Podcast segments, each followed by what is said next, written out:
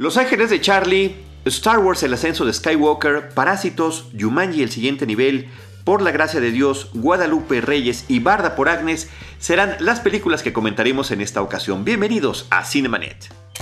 El cine se ve, pero también se escucha. Cinemanet. Con Charlie del Río, Enrique Figueroa y Diana Su. Cine, cine, cine y más cine. Bienvenidos. Cinemanet. Arroba Cinemanet en Twitter, facebook.com diagonal Cinemanet, Cinemanet 1 en Instagram y Cinemanet 1 en YouTube son nuestras redes sociales. Yo soy Charlie del Río, les doy la más cordial bienvenida, lo hago a nombre de Paulina Villavicencio del equipo Cinemanet. Me da mucho gusto que en esta ocasión nos acompañe Rosalina Piñera. ¿Cómo estás, Rosalina? Ay, feliz porque he estado ausente, pero por una sorpresa que después espero que podamos hablar un libro sobre cine, sobre mujeres y, y la perspectiva femenina en estas películas, pero de regreso y feliz y encantada en Cinemanet. No, muchísimas gracias. Y bueno, Diana Su, que ya habíamos anunciado su integración al equipo Cinemanet hace algunos episodios y... Eh, Vas a estar en muchos episodios, pero el fuerte casi siempre va a ser el tema de la cartelera, ¿no? Así que muchísimas gracias, Diana Su. Correcto, Charlie, estoy feliz siempre. Siempre voy a empezar diciendo que estoy feliz porque este podcast me hace muy feliz, la verdad. Muchísimas gracias. No, er, y, insisto, la historia compartida que tenemos con este podcast eh, y cuando ustedes integran a Cinemente, a mí me encanta que que, me puedan acompañar. Así que muchas gracias a nombre de todos los demás, de Enrique Figueroa Anaya y del resto de nuestro equipo. Vamos a arrancar. Este podcast se está estrenando ah, en los finales del 2019, en los inicios del 2020 y uno de los estrenos comerciales de esta temporada es la película de Los Ángeles de Charlie. Eh, sí, es un desastre. bueno, a mí me pareció un desastre, nunca quiero hablar por los demás, pero para dar un contexto, eh, en, esta nueva apuesta, porque ya, ya hemos visto varias películas y, demás relacionadas con este tema de Los Ángeles de Charlie, esta agencia de inteligencia ya se expandió al mundo, ya hay varias sedes internacionales, entonces se centra en una de pues en una sede hay varios Bosleys. Entonces, eh, esto es como lo, nuevo que propone, ¿no? Que, ya se expandió eh, la agencia, que hay más personas. casi se hizo franquicia. bueno, sí, se hizo franquicia. Pero fuera de eso, eh, digo, en términos de, son estos tres ángeles y le reportan a Charlie y está Bosley, es, es como lo mismo. Hasta ahí la parte de la trama, ¿no? Fuera de eso, a mí sí me, pareció un desastre porque se me hizo una película muy forzada en todo sentido, una película sin química entre las protagonistas, sin buen guion, sin buena dirección y que tiene este, esta como lista de súper de todo lo que quiere, quiere la directora que, que es Elizabeth Banks que contenga Em, con respecto a temas feministas, así de, ok, vamos a hablar de esto y vamos a tener el personaje malo que va a ser esta persona, o sea, como una checklist de todo lo que tiene que tener y se siente tan forzado que yo sí me sentí y vi a varias personas en el cine que estaban desesperadas por salirse de la sala, de plano. Wow. Sí. Bueno, creo que aquí en, en, este caso, bueno, estoy de acuerdo, creo que esta película sigue los lineamientos del género y sobre todo, bueno, de la saga anterior, que bueno, es una, es una comedia, este, hay aventuras, este, se toca el tema del espionaje y todo. Habría que resaltar que es dirigida, escrita y actuada y creo que en ese sentido tal vez fue el pecado de, de Elizabeth Bart, ¿no? Querer ser, ser tan ambiciosa justamente en este proyecto y, querer hacer un estandarte, bueno, del, del, tema este, feminista en los tiempos en que estamos viviendo. Yo creo que sí se excedió un poco, pero también eh, estuve un poco pensando también y, y reflexionando si, si como ocurre justamente en, tantos casos, cuando hemos visto, por ejemplo, a, este, a hombres este, dirigir la misma película una y otra vez con, con resultados también desastrosos, si, si, si, no también se, se, le estará exigiendo tal vez demasiado, ¿no? E, en, en el sentido de que, bueno, pues es una película uh, bueno, de 85 millones de dólares en un género, bueno, donde las mujeres apenas se están adentrando. Estaba yo pensando, por ejemplo, en Patty Jenkins, ¿no? En La Mujer Maravilla, que en el 2017, bueno, le soltaron este proyecto en las manos. Cuando tenemos como muy, muy, cuando ha habido muy poca oportunidad de las mujeres justamente para adentrarse en este género, en secuencias de acción, que obviamente, bueno, está la persecución, está el estallido de bombas, está todo esto, pero sí, yo también considero y estoy de acuerdo que, que hubo un exceso tal vez de entusiasmo, ¿no? De, resaltar cosas que pudieron haberse manejado de manera muy sutil y, con otro, otro, otro manejo.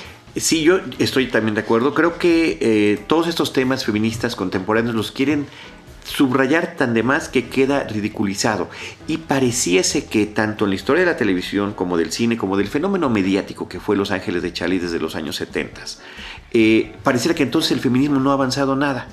Pareciera que estamos no solamente como en esa época, sino tal vez hasta peor. El- la película in- inicia con un tipo super macho, complaciente, muy despectivo hacia la mujer, eh, que, que me parece que queda demasiado caricaturizado Sí. el tema. Y ahí es donde, donde la película pierde, independientemente de que la haya dirigido o no Elizabeth Banks. O sea, que la dirige una mujer me parece que eso, o sea, no tiene que ver con el resultado final. Yo creo que es un tema de guion principalmente, donde las bromas son forzadas, donde no hay, eh, bueno, por supuesto Los Ángeles originales, a pesar de que cambiaron en la serie televisiva, cambiaban eh, cada determinado tiempo de protagonistas, porque la fama de repente era demasiado para ellas que se iban a hacer otras cosas, pero conservaban esta química entre los personajes. Y en las dos películas previas, eh, también funcionó, a la que por cierto están aludiendo. Se alude a los vestuarios originales, hay por ahí un pequeño cameo sorpresa de los 70s, eh, se refieren con fotografías, con imágenes o con eh, cuestiones a las otras ángeles. Y aquí efectivamente, como decíamos hace rato, era una franquicia donde hay ángeles por todos lados. Y estas son las tres nuevas. Kristen Stewart, Naomi Scott y Ella eh, Balinska, que es la de Aladdin, ¿no? Al- Eh, sí, Aladdin. Naomi Scott. Naomi Scott, es perdón, la- Naomi Scott es la de Aladdin. Y Sí. está Ella, que es bueno, una chica este, altísima, que, que ha resultado como una gran sorpresa justo para las secuencias de acción, en donde en los combates cuerpo a cuerpo. Y yo también estoy de acuerdo porque también sabes que, que es muy marcado la manera el- en que dibuja los perfiles masculinos, ¿no? Está el, el traidor, está el, el hombre estúpido, está, como dices, el, el- el- el- el machista. No hay un, un equilibrio en este sentido y, y tiene que ver, como dices, como mucho con el guion. Tampoco hay una química como se veía en la película de Cameron Díaz, que yo creo que por eso funcionaba, porque de repente había es- esta unión, hacían cosas este, absurdas, este, que obviamente eran inverosímiles y todo, pero, pero funcionaba. Digo, Sí. la verdad es que es uno de mis pecados favoritos. Sí, sí, sí. también me gusta, sí, a mí Me- me- también me gusta. sí, realmente como que el resultado es muy entretenido. Sí, y creo que aquí ni la música ni las canciones elegidas tenían ese punch que tenían estas películas previas. Sí, creo que no iba la imagen con lo que estábamos escuchando. De repente, no sé, el, el tono o como estas melodías o música electrónica o no sé, a veces ya siento que la música de hoy en día, la nueva, ya tampoco va Tampoco con le- mis tampoco le- gustos. Sí, totalmente fuera de lugar, no entendí. Y, y algo creo que es importante destacar que dijiste y es que muchas personas, por supuesto que voltean a la ver a la directora y la culpa, ¿no? Por, por dirigiste una, una mujer que está dirigiendo una película de acción, no le sale y lo más triste que puede resultar de esto es que ya no se le den más oportunidades Claro. porque no salió esta, ¿no? Y creo que no está solo en sus manos, creo que sí, Elizabeth Banks ya, ya se, mm, se sintió muy atacada después de las críticas tan negativas hacia la película y ha respondido tristemente mal porque se ha tratado de defender como por el lado de soy mujer y por eso me estás atacando, que creo que está mal manejado, pero sí siento que no, no podemos quedarnos en ese en esta eh, eh, tal nivel superficial como dijiste de claro es que fue culpa de ella y porque es mujer, ¿no? Porque Sí. Además, una mujer con una gran trayectoria artística. Claro. Y, me- y- y su personaje me parece interesante dentro de la, de la película, ¿no? Es una ex ángel que ya se convirtió en un Bosley, que como dice ella, es como un teniente, ¿no? Ya Bosley no es un nombre, sino es un cargo. Sale Patrick Stewart también en la película. Jim Honso, brevemente, pero pues siempre es un hombre impactante eh, en sus participaciones. Y Luis Gerardo Méndez, no sé qué les pareció Luis Gerardo. Yo pensé que me iba a gustar más, la verdad. Siento que Luis Gerardo Méndez a mí me, me produce tanta... Me, me encanta verlo. Tenga esos papeles chiquitos o grandes que ya está ganando mucho más terreno y me da mucho gusto por él. Sí, siento que tampoco le dieron unos diálogos o unas puntadas ahí que funcionaran bien. Creo que nada en sí le funcionó en esa película, la Porque verdad. aparte, eh, sí, bueno, era el proveedor como de estos gadgets, ¿no? Era el Q de las- de Los Ángeles de exacto. Charlie.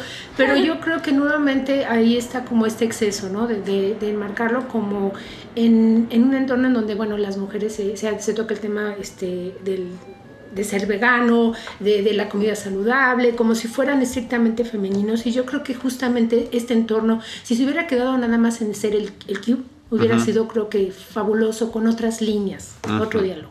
Bueno, a mí me pareció un poquito refrescante. Después de todo lo que estaba pasando, sí, sí me pareció refrescante verlo. Me- mejor de lo que esperaba, mejor insertado y tal vez hubiera merecido un poquito más de tiempo. Y yo creo que en, el, en cuestión de los perfiles masculinos, yo creo que es el más rescatable y que el, el que fue más respetuoso en el tratamiento de la directora. Bueno, pues ahí está Los Ángeles de Charlie, la nueva versión eh, dirigida por Elizabeth Banks. Y nada más mencionar por si alguien tenía la duda, no es la primera película que dirige Elizabeth Banks, ella dirigió eh, Pitch Perfect 2 antes. Digo, tampoco fue la mejor de las tres. Creo que la primera ¿Hubo tres? tiene mejores críticas. Hubo tres, la tercera, Dios se me está yendo la voz, la tercera ya no llegó a los cines en México, salió directamente en plataformas de streaming. Ok. Pero Ay. hubo tres. Ok, wow. Y, y no bueno, pues esperamos que, que, que se le den más No, oportunidades. y que no la desanime Claro, para claro. futuros Todo, proyectos. fin- finalmente, bueno, la, la dirección, bueno, de, de oficio, ¿no? De hacer estas películas que siguen cierta línea. Bueno, hemos, lo me repito, hemos visto directores que, que hacen lo mismo una y otra vez y, y como que el entorno no es tan agresivo para el resultado. Así es. Bueno, pues ahí están Los Ángeles de Charlie, Charles Angels. Después nos vamos con Star Wars, El ascenso de Skywalker. Ya tiene un tiempecito que se estrenó, ya todo el mundo tenía la expectativa de ver qué sucedería con el cierre de esta trilogía y supuestamente el cierre de Star Wars. Eh, vi un meme buenísimo esta mañana. Está Doctor Manhattan viendo el universo y decía 1983 voy a ver la, la última película de Star Wars. No, Eh, 2000 y cachito voy a ver la última película de Star Wars. 2019 voy a ver la última película de Star Wars. Y bueno, no lo podemos decir, pero al menos de esta trilogía sí es el cierre de Star Wars, eh, de el episodio 9, The Rise of Skywalker. Sí, pues es el, es el fin de la saga Skywalker. Creo que esa es la, la palabra clave que al parecer va a ser la, o sea, como la, última historia que vamos a ver alrededor de los Skywalker. Que como dices, yo tampoco creo que, que vaya a ser real porque, no sé, en algún punto van a querer, no sé, o van a querer hacer un reboot o un remake. En estos tiempos y con Disney no se sabe qué pueda pasar. Todo. A mí, eh, a, mí me, a mí me gustó la película. Creo que no es, por supuesto, la mejor tomando en cuenta las nueve películas, eh, los nueve episodios. Sí tiene sus cosas, eh, no nos vamos a meter en spoilers aquí, ¿verdad? No, imagino. no, spoilers no. Nunca. Pero... En el especial sí, ya haremos un especial más sí, adelante. Sí me parece que está mucho mejor de lo que las primeras críticas que, que la destrozaron. eh, me- para mí es un producto mucho mejor logrado de lo que la gente estaba diciendo. Bueno, sí, a mí eh, ya, lo, ya lo he dicho aquí en este espacio muchísimas veces. Estos nuevos episodios no me han gustado. El, este es el 9, el 7 y el 8. De, y tenía muy pocas expectativas por este. Salí mucho más contento de lo que yo imaginaba. Eh, mi queja sigue siendo la misma desde la primera de esta nueva trilogía, que es ¿por qué no hacer cosas nuevas y por qué repetir exactamente lo mismo? El primero me parece terrible, prácticamente es A New Hope otra vez. Y esta es un mix de lo mejor de la trilogía original. Tenemos la repetición de escenas, de situaciones, de circunstancias con estos nuevos personajes como si tuvieran que revivir una y otra vez lo mismo. Esa parte a mí me, de verdad que me, me enfurece muchísimo, me da mucha tristeza que se desaprovechen cosas buenas. Sin embargo, está mejor que las otras dos eh, desde mi punto de vista. Eh, sufrí las otras, la de Ryan Johnson, inclusive que mencionamos antes de entrar a la grabación, Diana Su, eh, la sufro mucho por los detalles de Mary Poppins y por el desenlace de Luke Skywalker y demás. Y en esta me gustó mucho que hay muchísimos guiños, es un fanservice completo, tremendo, para los que hemos visto esto desde hace muchos años, para los que estamos clavados con esto, vamos a reconocer muchísimas cosas. Por ahí de repente hay detallitos con el que eh, logran compensar algo que no se había hecho en algún momento, por ejemplo desde la primera película, y tiene varias sorpresas que me parece que el público podrá disfrutar en su momento. Eh, una que otra vuelta de tuerca que puede funcionar, pero lo lamentable es la repetición. Lo lamentable es eh, ver una, una vez más eh, algo así como yo soy tu padre o, o muchas otras cosas que suceden en esta cinta. Sí, me, me, me gustará más hablar como de los detalles Sí. en un podcast en donde podamos hablar de spoilers, porque es un poco difícil como eh, intentar decir que sí me gustó a partir de un spoiler, pero sin dar un spoiler, ¿no? Eh, creo que eh, a mí, por ejemplo, todo este, esta mm, inclusión de Palpatine, que bueno, eso no es un spoiler. No, ya se sabía. Está en el póster y se escucha su voz y todo. No, no me gustó la razón de ser, de por qué está ahí, por qué ahora y todo lo demás que, que viene con, con eso. Los personajes nuevos son totalmente innecesarios, ¿no? Para mí el de, el de Kerry Russell está por ahí, este, eh, un cameo de, de, Dominic Monaghan, que es el Hobbit, Mary. Oye, eh, pobrecito, nada que hacer el Hobbit, nada, no hizo nada en la película. No hizo nada. Eh, Richard de Grant también me parece, o sea, no, para mí no es que ninguno de estos personajes le aporten algo sustancial, que una razón de ser, o sea, tú cortas o los cambias por cualquier otro y no a mí no me pasa nada con eso. Richard E. Grant haciendo una especie de, de Tarkin, de Grand Moff Tarkin, pero me gustó su presencia. Me parece que lo hace muy bien, sobre todo que además el año pasado o antepasado estuvo nominado al Oscar. Sí. Por, por otra película. Sí, por la de Podrías perdonarme, Can You Ever Forgive Exactamente. Y que me gustó mucho su personaje, es completamente distinto. Aquí esa en parte me parece interesante. Pero sí, eh, desperdicio de muchas cosas, de muchas ideas pero también tuvo algunos momentos emotivos sí, claro. que me parece que hagan que desde mi punto de vista supere las dos previas y al menos cierre bien esta. Sí, todo, yo eh, no, no, me gustaba mucho el personaje de, de, de, Kylo Ren, independientemente de la interpretación de Adam Driver. Eh, jamás me, me, enganché con ese personaje y creo que lo que sucede con él en este, es muy este interesante. final es muy interesante, muy me interesante. gustó. Y tuvieron una oportunidad, después lo platicaremos fuera de la y en el especial, de haber tenido un final mucho más impactante y dramático y la desperdiciaron. La dejaron ir. Sí. Era suya y la dejaron ir. Eso, es muy lamentable. Pero bueno, mejor de lo que se está diciendo y mejor de lo esperado sería lo que yo podría comentar sobre esta película. Totalmente de acuerdo, sí. Muy bien. Rosalina, otra película que, que, también está en cartelera y que es muy importante recomendar, hablar de ella y subrayar su presencia es Parásitos. Claro que, claro que sí, pero ya, bueno, retomando un poco el tema de la, de Ah, sí, de Star Wars, sí. Solo puedo decir que en una galaxia tan vasta, ¿por qué? ¿Por qué repetir, verdad? ¿Por qué? ¿Por qué? Es, es como una, eh, este, una inseguridad terrible de manejar el tema. Lamentable. Sí, bueno, Parásitos, bueno, esta película que, bueno, ha estado eh, con resonancia mundial justamente por haberse llevado, bueno, el, gran premio en el Festival de Cannes y que viene, está dirigida por Bong Joon-ho, eh, eh, un director este, de, Corea del Sur, que ya desde su primera película que se estrenó aquí en México, de Host, el huésped, pues ya pintaba para hacer, convertirse en un, un, gran autor justamente de cine. Nos han llegado algunas otras películas, pero ¿qué, qué ocurre con Parásitos? Me parece que por un lado es, es una película em, que transita de manera muy amable y apenas, apenas imperceptible por varios géneros, ¿no? ¿no? Nos cuenta sin decir este mucho para no revelar este parte de la trama. Bueno, la, la historia de, de, de, dos familias, una que vive justamente, bueno, en, la, en las parte menos favorecida, digamos, de, de, la ciudad, que vive casi en el subsuelo, en las entrañas de la tierra, en un sótano, en, de manera insalubre, ¿no? En, en, la pobreza, donde viven, en la que viven muchísimos millones de personas, y, este, y esta clase privilegiada, ¿no? Y de alguna manera, bueno, estas dos familias se, va, a haber un encuentro porque eh, van a empezar a, bueno, uno se, eh, va eh, a emplear como chofer, otra como este, la, dama de, este, de, casa, una como la maestra de arte y, y otro de los integrantes como el profesor de inglés. Y lo que vamos a ver a lo largo de toda la película es cómo está esta, este delineado, digamos, de clases, ¿no? Cómo eh, visualmente este director logra eh, plasmar eh, justamente cómo es este descenso y ascenso de, de, la naturaleza humana, ¿no?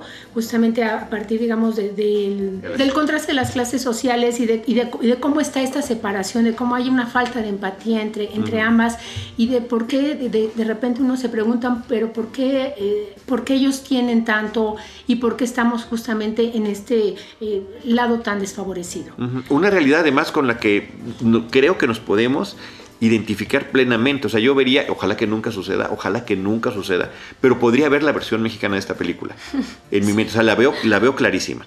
Y Bien. la versión en, muchísimos países. No, por supuesto, por supuesto. Me, me remito al, nuestro por, porque aquí es donde estamos, ¿no? Pero efectivamente es un tema global. la diferencia socioeconómica. Sí.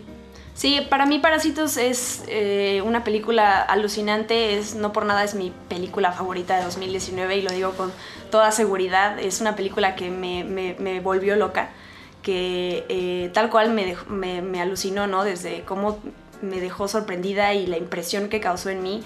Eh, es una película que funciona muy bien por dos lados. Primero, es una película entretenida. O sea, tal cual, dejando de lado eh, la, la reflexión y, y- y toda, toda esta, em, todos estos niveles que pueden salir de ella, de, de analizarlos y de la- el comentario político y social y todo eso, la parte técnica, dejando todo eso de lado, la película es súper entretenida, ¿no? Entonces, quien esté buscando eh, acercarse a, a esta película que ganó en Cannes, de este director que está del otro lado del mundo, eh, es una película entretenida. Y obviamente está todo lo que ya dije, ¿no? Toda la, la manera en cómo además se mezclan géneros, pero de una manera, o sea, tiene sentido en la narrativa, no es que el director no sabía qué hacer y de repente eh, la- hay un giro en la trama y terminamos en un lado que no nos imaginábamos. Eh, me, me fascina a mí eh, cada vez que recuerdo que la casa en donde se desarrolla el 60-70% de la película es un set, es una casa que crearon desde cero, que el diseñador de producción, que es Lee Ha-hoon, eh, tuvo que medio pensar como arquitecto para crear un espacio eh, así y al mismo tiempo pues que fuera funcional y hermoso para que las cámaras entraran, para que los ángulos que el director quería tener en, a cuadro pues fueran los correctos.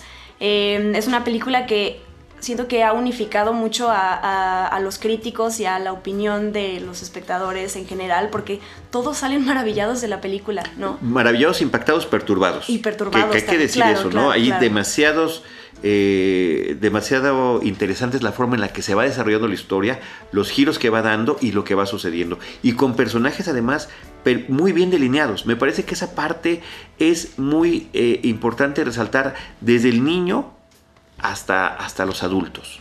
Eh, cada uno tiene un contexto muy particular y el por qué se desenvuelve de, tal o cual manera y qué es lo que pasa cuando se encuentran. Sí, y sobre todo eh, yo creo que bueno, la película es de, de- inicio a fin, es una lección de, de- de- de cómo usar las herramientas narrativas en el cine, ¿no? Es, es cine en estado puro, que es muy hábil este director para manejarnos desde la- las sombras, este, los, el, el manejo de espacios, la dinámica entre, entre todos los personajes, porque todos tienen un peso importante en la trama, ¿no? Hay una, hay una, eh, hay una orquestación justamente de personalidades, de, de momentos, eh, de peso, de diálogos, y hay otras escenas que sin ningún diálogo tú lo puedes, tú puedes entender perfectamente la pesadilla que se está viviendo, transita entre la comedia negra, entre el suspenso, el thriller, el drama social, es una pe- película muy rica que, que yo creo que, que va, que puede, que es muy entretenida, eh, en efecto, que le va a gustar a much- muchas personas y que yo creo que da para platicar justamente al término de ella. Sí, yo creo que es de esas películas con las que se queda uno reflexionando días después y le va encontrando mucho más eh, sabor, mucho más riqueza al comentario social que está haciendo, a la forma en la que evolucionaron las cosas, en las que no pudieron haber pasado. Creo que todos nos quedamos pensando, ¿qué tal si hubiera pasado tal o cual cosa? Me parece interesantísimo este proyecto y esa parte de que tenga un pedacito como de diferentes géneros que nos lleva en ese ¿no? Eh, espectro de emociones a lo largo de la película que nos mantenga interesados todo el tiempo y que de podamos y que podamos tener empatía creo que con todos los personajes Sí. casi con todos los personajes Y- podemos tener algún tipo de empatía Y aparte es muy emotiva, mira, yo, por ejemplo, cuando está la, secuencia final que no vamos a decir, realmente me, tocó el, me tocó el corazón, eh, estaba yo muy conmovida justamente de, de cómo este, esta, esta re- relación este, eh, paterno filial este fraternal y de cómo todo puede volverse digamos un desastre ¿no? Ujú. sí no pues una joyita que, Sí, que, que- que- que hay que aprovechar que está en que hay que cartela comercial aprovechar, que llega el 25 de diciembre tal cual como regalo de Navidad, que tiene un título maravilloso que uno cuando ve la película lo, lo- lo valora mucho más y que afortunadamente le respetaron el título en México, que con tantas películas como Contra lo Imposible, Ford vs. Ferrari, que nunca vamos a dejar de mencionarlo. nunca nunca Pero bueno, ahí, ahí está. Y, y bueno, hay que mencionar también los otros premios, eh, los, digo, nominaciones que tiene, los Globos de Oro, eh, Sí. guion, director, eh, película extranjera y en los Saga Awards que está nominado a Mejor Elenco, que luego son, digo, no siempre, pero muchas películas que terminan ganando en esta categoría se llevan el Oscar a Mejor Película, ¿no? Entonces es, es interesante que esté y, en todo eso. Y, y seguramente pues estará en, en el Oscar a Mejor Película internacional, que creo que es ahora como se va a llamar. Ah. Y, y, si pueden, verla dos veces. Y, sí, una vez como para tener, captar toda la sorpresa, pero después es muy interesante porque si puede, cada movimiento que ellos hacen, cada expresión, cada diálogo, cada escena, tiene un significado. Sí. Y eso, ¿sabes? Eso en, en, lograrlo en cine, bueno, es todo sí. la, la, propia cine. posición de los personajes, si están arriba, Exacto. si están abajo, si están viendo tal, o sea, hay, hay, hay muchos detalles y sí, la casa es un personaje más sí, de, la, de, la, de, la, película. Si bajan y suben o esta tan, tan solo un el primer movimiento que hace el papá que se levanta y se golpea, uh -huh. ya desde ahí sabemos, ¿no? Que, sí. que, algo va a pasar justamente. Y, y, todo el tema del olor, que yo no, no quiero revelar eh, qué pasa con eso, pero me pareció brillante también cómo, cómo toca ese tema, cómo olemos. Sí, ¿no? así es. Gisa en Chung, más o menos, en coreano es el título original okay. de la película, Parásitos, es como se está exhibiendo. Eh, Diana Su, Jumanji, la tercera película de Jumanji, la segunda de esta nueva etapa, se llama justamente Jumanji, Jumanji The Next Level, Jumanji el siguiente nivel, regresa a la dirección Jake Kazan y trae de vuelta pues este reparto que, que apareció con, con ellos desde la, desde la película anterior. Eh, principalmente con Dwayne Johnson a la sí. cabeza. Y se suman eh, a ellos, y para mí fue el mayor acierto, Aquafina, eh, Danny DeVito y Danny Glover. Yo cada vez soy más fan de Aquafina. Está, estamos empezando a ver eh, todo el, talento que tiene esta chica. Salió de Farewell este año, pero bueno, eso es otro tema. Eh, y me encanta. Recordar los números de la primera película, Jumanji, bueno, de la primera que en realidad es segunda, ¿no? La primera donde sale Dwayne Johnson. Ajá. Jumanji, oh, Welcome to the Jungle. Eso, eh, en la selva, Jumanji en la selva, que es una película que costó más o menos 90 millones de dólares y recaudó más de 900 millones de dólares, entonces uno entiende por qué se hace una secuela. Uh -huh. Eh, tan pronto y tan rápido. Tan pronto y tan rápido. Sí, a mí me, gusta, me gustó más la primera y de hecho sí me gustó. Eh, fue una sorpresa para mí, fueron de esas películas que, que no, no, esperaba absolutamente nada y me, me sorprendió para bien creo que es, es esta, eh, si bien estas, eh, estos nuevos miembros del elenco son lo que, lo, fueron lo que más me gustó, esta película siento que en algún punto empieza a abusar de este intercambio de, de, avatars y personajes, como en este nuevo mundo de Jumanji los jugadores no están jugando un juego de mesa, sino que se meten al mundo de Jumanji a través de un videojuego, porque, porque la era moderna. Uh -huh. Eh, siento que, que, que, esto de que se metan en el cuerpo de una chica que está en el cuerpo de Jack Black y aquí en esta nueva película se juega, se sigue jugando con esto, eh, se sigue explotando este recurso, el, sigue en algún, en algún punto siento que ya se, les está, se, le, se siente que se agotan las ideas eh, y bueno, el, el final de la película lo deja abierto para que pueda haber una, ter una, tercera o cuarta entrega más bien. Entonces, híjole, me, me, eso me da un poquito de... De preocupación, de preocupación. Comparto eh, básicamente le da contigo. También para mí la anterior, con Dwayne Johnson, fue una súper sorpresa. La he visto más de una vez. Mm. Eh, y yo insisto, tiene una sola broma, pero una broma que funciona muy bien. El intercambio de cuerpos, el estar usando los avatars. Que el nerd esté en el cuerpo de un hombre fortachón, que la chica insegura esté en un cuerpo espectacular, eh, que una chica engreída esté en el cuerpo de un hombre regordete y maduro. En fin, todo eso funciona perfectamente bien. Eh, pero insisto, era una broma y la sostienen a lo largo de toda la película. Es una película muy divertida. Aquí me parece que se agota en sí mismo ese recurso. Abusan de él. Eh, me parece un desperdicio Danny DeVito y Danny Glover, eh, como estos personajes de la tercera edad que involuntariamente, bueno, de entrada el pretexto con el que regresan al juego me parece de lo más torpe, de lo más absurdo, de lo más ridículo, de lo más simplemente por volver a meter a los personajes. Y ahora integran a estos hombres de la tercera edad. Y en lugar de que estemos en el siguiente nivel, que en un siguiente nivel siempre hay más emoción, hay más peligro, hay más aventura, lo hacen mucho más lento, lo hacen mucho más pausado. Tratan de jugar con este asunto de que los hombres de la tercera edad pues hablan más despacio, tardan más en pensar las cosas.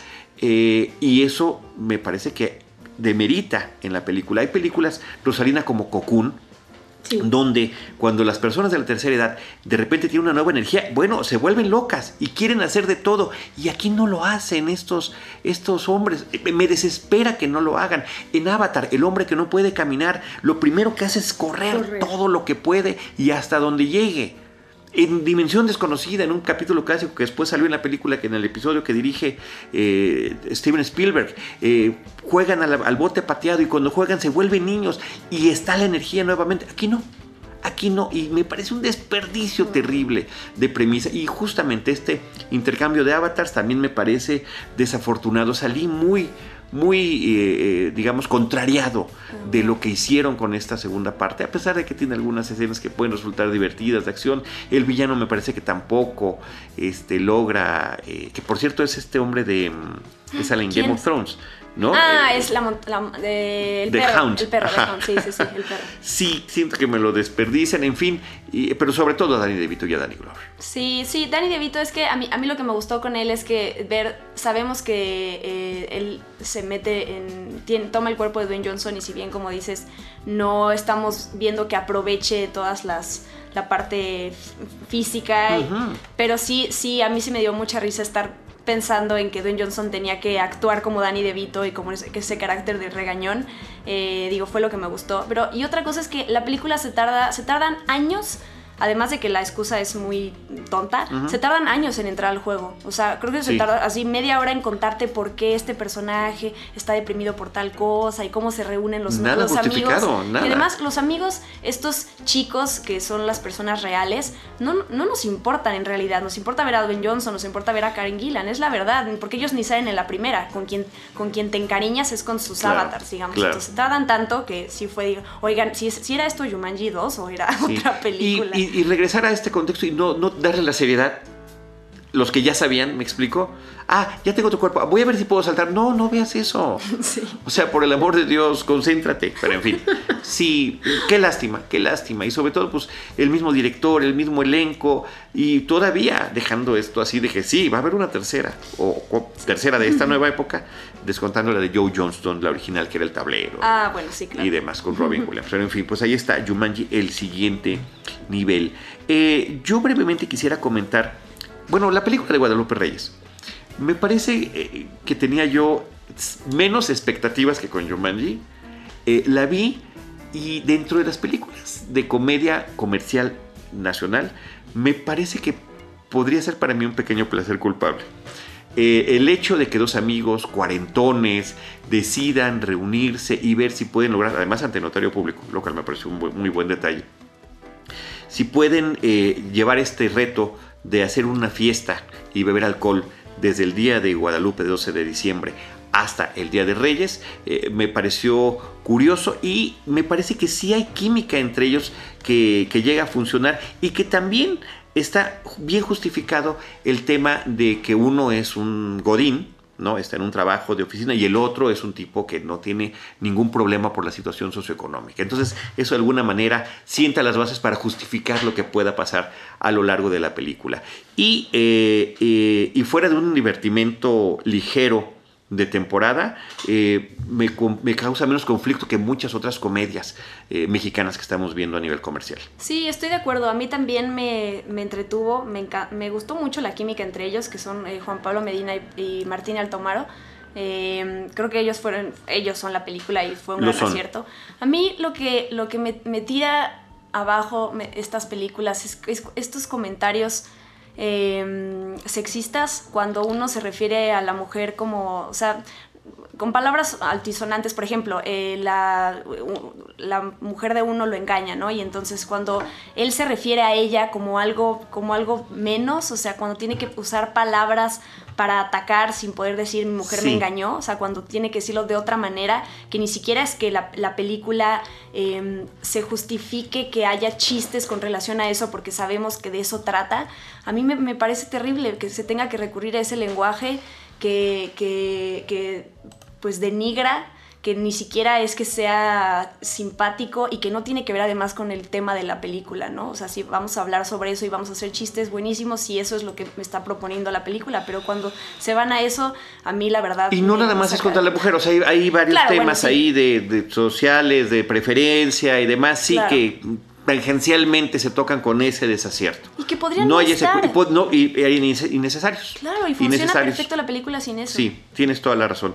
De los aciertos, por ejemplo, el, el, el, espejo del mundo Godín me parece que es muy simpático. Hay, dos personajes secundarios eh, más o menos mal actuados, pero que finalmente tienen un espíritu especial que me parece que lo cumplen muy bien y el, personaje que hace María de la Fuente, el personaje de esta mujer, pues que poco a poco ha logrado su lugar a través de su trabajo, de, su, de, sus estudios y demás en la, en la oficina, también me, pareció interesante, ¿no? Eh, lo, que, lo que el personaje principal va descubriendo con ella a través de eso. Como comedia, de entretenimiento ligero para no preocuparse. Eh, dentro de los que hemos visto recientemente, que muchas termino de verdad yo hasta irritado, o algunas que no puedo ni siquiera terminar de ver, como la segunda de... No manches Frida. No, no pude.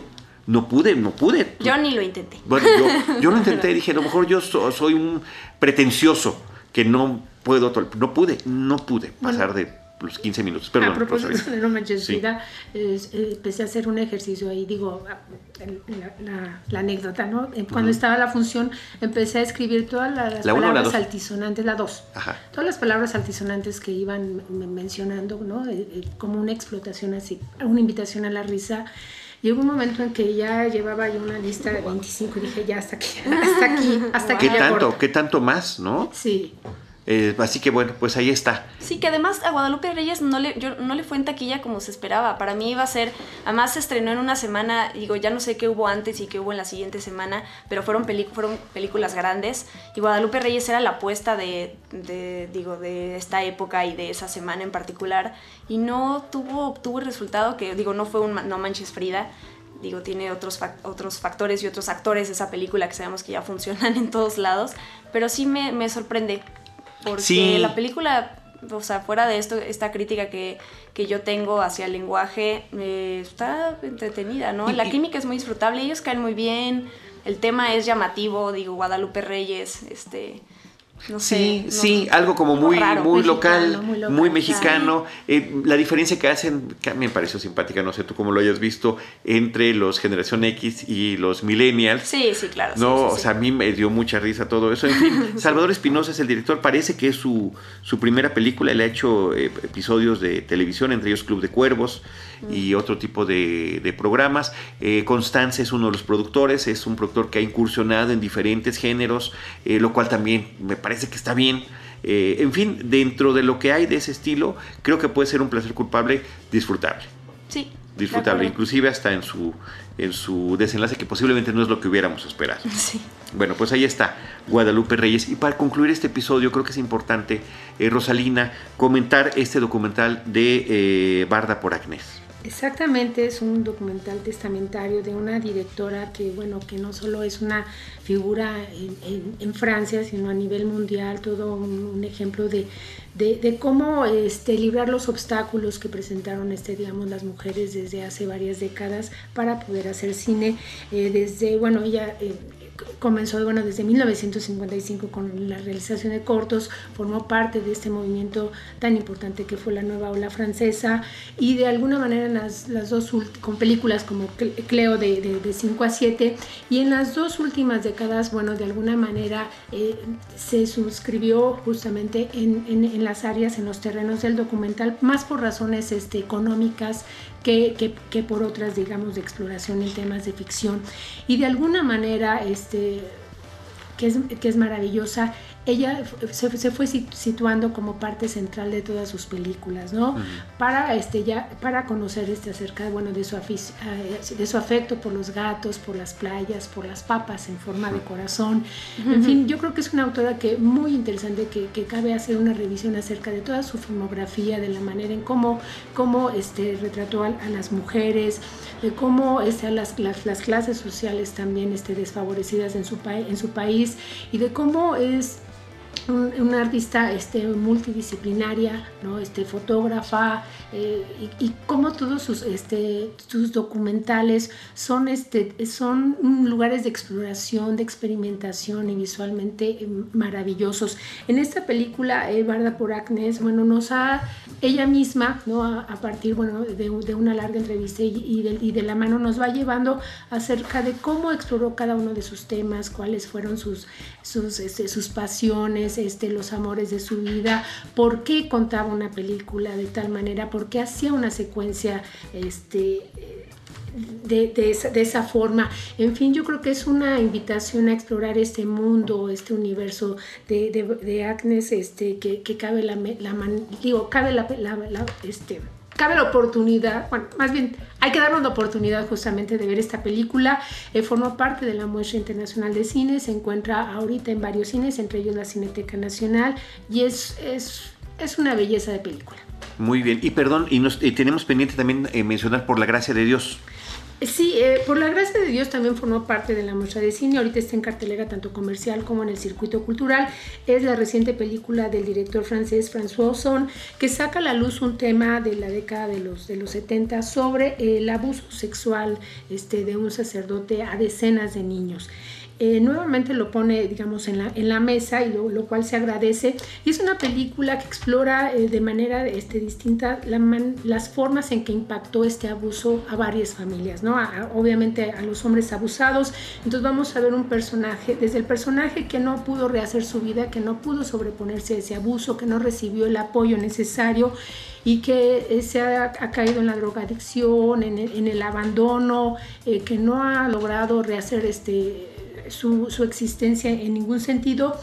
Y también, bueno, una familia, este, un padre de familia eh, es sumamente religioso, que, ha, que ha, obviamente se ha abierto ante sus hijos y ante su esposo y les ha contado de esa experiencia y que se indigna cuando eh, se entera que este sacerdote todavía está en contacto con niños y que no, no ha salido su caso a la luz.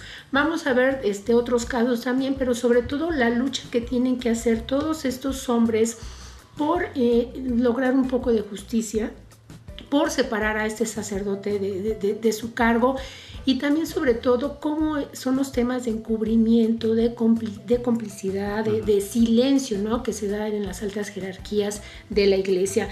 Eh, François Osso, bueno, pues es un maestro justamente para atrapar la atención, so, para el ritmo, ¿no? Este, de, de, sus películas, él, bueno, conocemos Ocho Mujeres, en, en La Casa, France, es un, obviamente, es, es un, un, un, director que sabe su, justamente eh, el oficio, ¿no? De, de, atrapar tu mirada, tu atención y darte una una película, bueno, que se agradece que nuevamente ponga, ponga estos temas que no se deben abandonar. Sí, de temas eh, terribles, eh, extraordinariamente desafortunados, no hay forma de, de, de, describirlos, y que el cine ha estado retratando de una forma o de otra, ¿no? Con ficción, con documentales. Me acordé ahorita de Agnus Dei Cordero de Dios, un documental sí. mexicano también sobre ese tema, y las situaciones son exactamente las mismas que esas personas continúan ejerciendo su oficio, siguen en contacto con público, con niños, eh, y el, efecto eh, que se queda de por vida en las personas que fueron sus víctimas. Claro, y, ¿no? y ese conflicto primero obviamente de reconocer públicamente el abuso, uh -huh. ¿no? De, de, lidiar con él y sobre todo con, con, esta red ¿no? de complicidad que se da este, en las altas esferas de, del poder. Hay una parte como sobre todo eh, muy conmovedora en donde este padre que es sumamente religioso, el hijo le pregunta, padre, este, sigues creyendo este, justamente en la iglesia, ¿no? ¿Cómo está tu fe? Just, justamente porque él sigue pensando obviamente eh, en asistir a la iglesia, cree en Dios, pero de repente esta parte humana ¿no? de, la iglesia, este actuar de los sacerdotes, pues es obviamente que lo sume en otro conflicto.